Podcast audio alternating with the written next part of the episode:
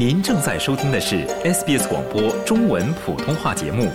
更多节目内容，请浏览 sbs 点 com 点 au 闲斜杠 mandarin，或下载应用程序 SBS Radio App。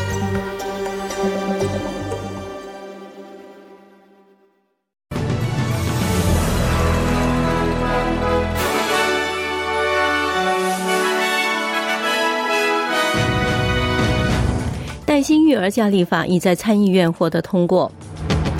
十分之一的澳人或将受到政府改变 Super 税收优惠的影响。新州正在经历预计将持续到周四的热浪。印尼纳图纳地区的山体滑坡至少造成十人死亡。下面我们来了解详细内容。首先是带薪育儿假立法已经在参议院获得通过，十分之一的澳人或将受到政府改变 Super 税收优惠的影响。新州正在经历预计将持续到周四的热浪。印尼纳图纳地区的山体滑坡至少造成十人死亡。下面我们来了解详细内容。预计呢，联邦储备银行今天将宣布连续第十次加息。在去年五月开始的一系列加息，以试图控制高通胀之后，澳联储将决定提高现金利率。率再次加息二十五个基点，将进一步增加抵押贷款持有人的家庭财务状况压力。比较网站 CanStar 的分析显示，与二零二二年四月的水平相比，再次提高现金利率将使每月还款额增加一千零五十亿澳元。这是对于平均还剩三十年的贷款为五十万元的贷款者而言。政府副部长比尔·肖顿告诉地球频道，他预计会再次加息。All the experts seem to say there'll be an increase today.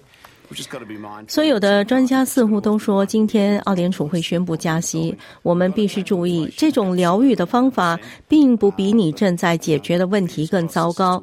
我们必须解决通货膨胀的问题，绝对是百分之一百要这样做。但是你知道，祈祷这是最后一次加息。国库部新的模型表明，十分之一的澳大利亚人将在三十年内受到政府改变 Super 退休公积金税收税收优惠的影响。此前一项新的民意调查显示，三分之二的选民支持工党的建议。最新的超过一千五百人参与的新闻调查显示，三分之二的选民支持改革，其中百分之六十四的人赞成，约百分之二十九的人反对，少数人尚未决定。塔州参议员杰奎兰皮也支持养老金改革。I think with these super changes, these are a great idea in the economic environment that we're in. 我认为有了这些变化，这在我们所处的经济环境中是一个好主意。老实说，人们已经从他们的 super 中获得了超过三百万澳元。说真的，他们显然是有钱的。在工党的支持者中，百分之八十的人也表示支持，就连联盟党的选民也是如此。工党试图帮助社会保障领取者跟上生活成本上涨的步伐，他们每两周一次的津贴将很快得到增加。从三月二十号起，预计津贴将增长百分之三点七，这将影响四百七十万名澳大利亚人。养老金残疾领取者和照顾者的付款将增加三十七点五元每人，夫妻是五十六点四元。但是行业组织表示，指数化和实施之间的延迟仍在让澳大利亚人付出代价。Combined Pensioners and Supernance Association 的政策经理保罗·维瑟提基表示，生活成本压力正在影响福利领取者的购买力。根据我们机构收到的评论，以及涉及 CPI 和养老金的简单计算，我们估计从去年2022年7月1号到2023年3月20号，当指数化的福利金开始支付的时候，人们将已经失去了300到375元的购买力。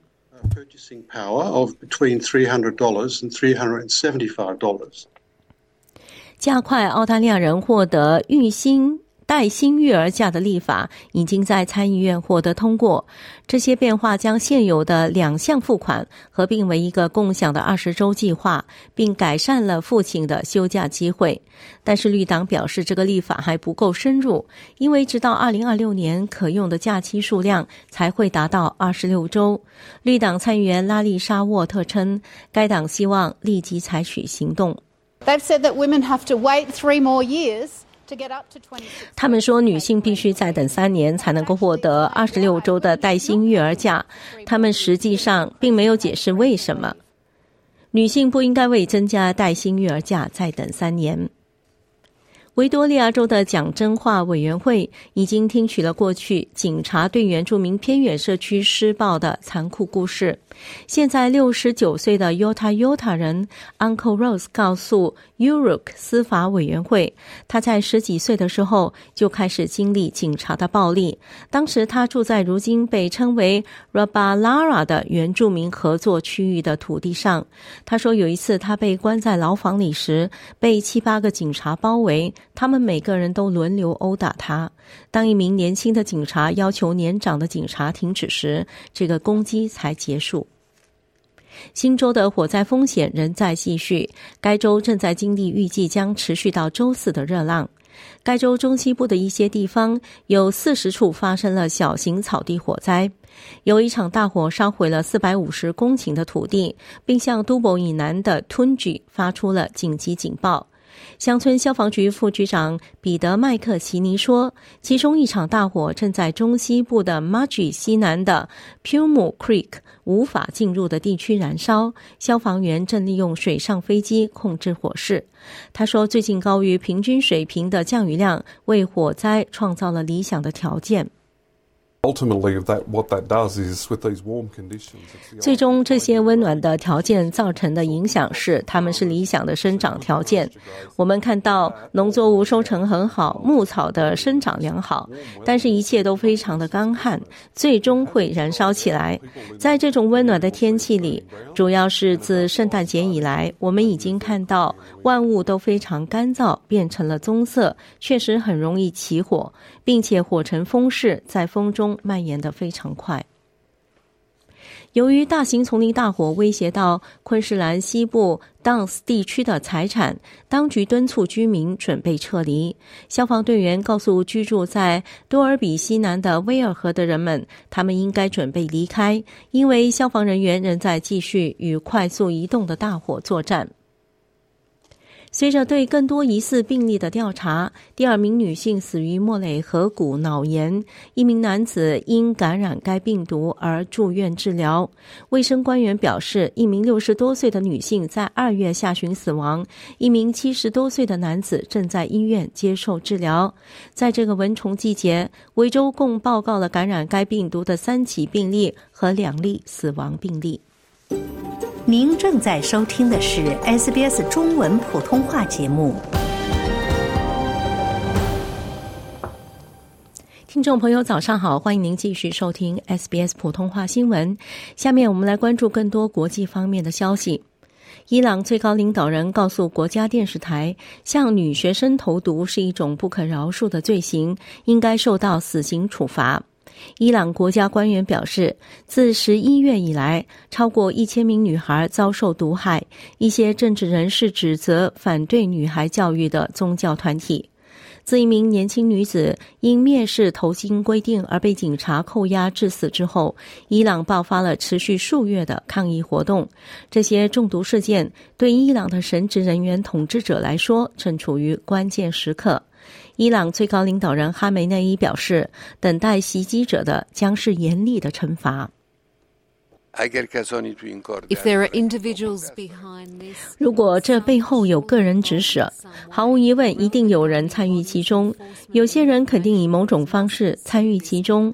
相关管理机构、执法机构和信息机构必须追查此事，并找到这一罪行的线索。罪犯必须接受最严厉的惩罚。这些中毒事件始于十一月，促使一些家长让孩子离开学校并进行抗议。自一九七九年伊斯兰革命以来，第一次有女学生加入抗议活动。在马克萨阿米尼死于道德警察拘留所之后，抗议活动急剧增加。一些活动人士指责政府为报复而进行投毒。世界上首位公开跨性别的国会议员、新西兰市长和政治人物乔治纳·拜尔去世，享年六十五岁。拜尔是毛利人，在从政前，他曾做过性工作和夜总会表演工作。一九九五年，他当选为北岛小镇卡特顿的市长。四年后，他为工党赢得席位，并在二零零七年之前一直从政。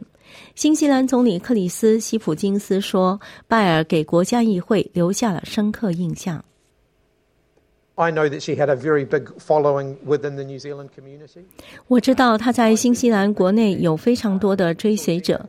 我当然认为乔治娜开辟了一条使其他人更容易追随的道路。拜尔帮助通过了具有里程碑意义的2003年性工作改革法案。该法案将性工作去罪化，并在2004年帮助通过了允许同性民事结合的法律。印度尼西亚的减灾机构表示，在纳图纳地区暴雨导致的山体滑坡掩埋了房屋，至少有十人死亡。该机构说，幸存者正在从希拉桑地区撤离，同时已向该地区派遣了一支搜救队。印尼搜救机构表示，受灾地区位于一个偏远的岛屿，从首府城市纳图纳坐船前往需要五个小时。再来关注体育方面的消息。世界足球管理机构正面临越来越大的压力，要求其放弃据报道与沙特阿拉伯就澳大利亚和新西兰女足世界杯达成的赞助协议。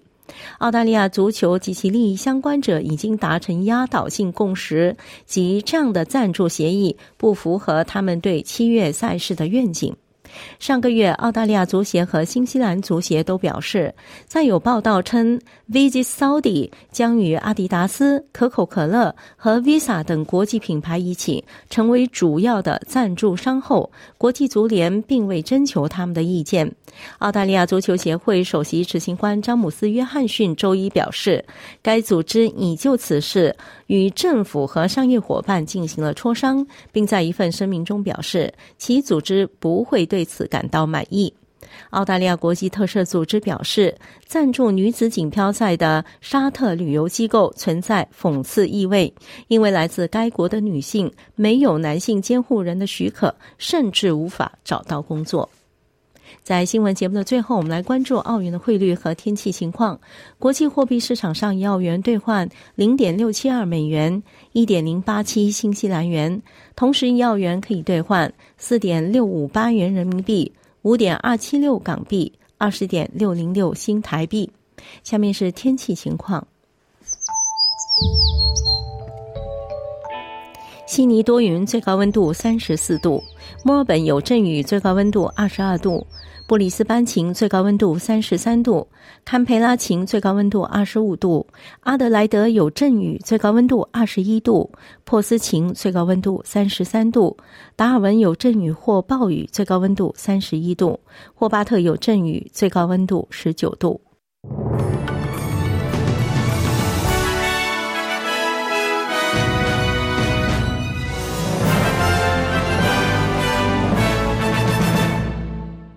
了解澳洲，融入澳洲，欢迎登录 sbs 点 com 点 au 前斜杠 language 前斜杠 mandarin，获取更多澳大利亚新闻和资讯。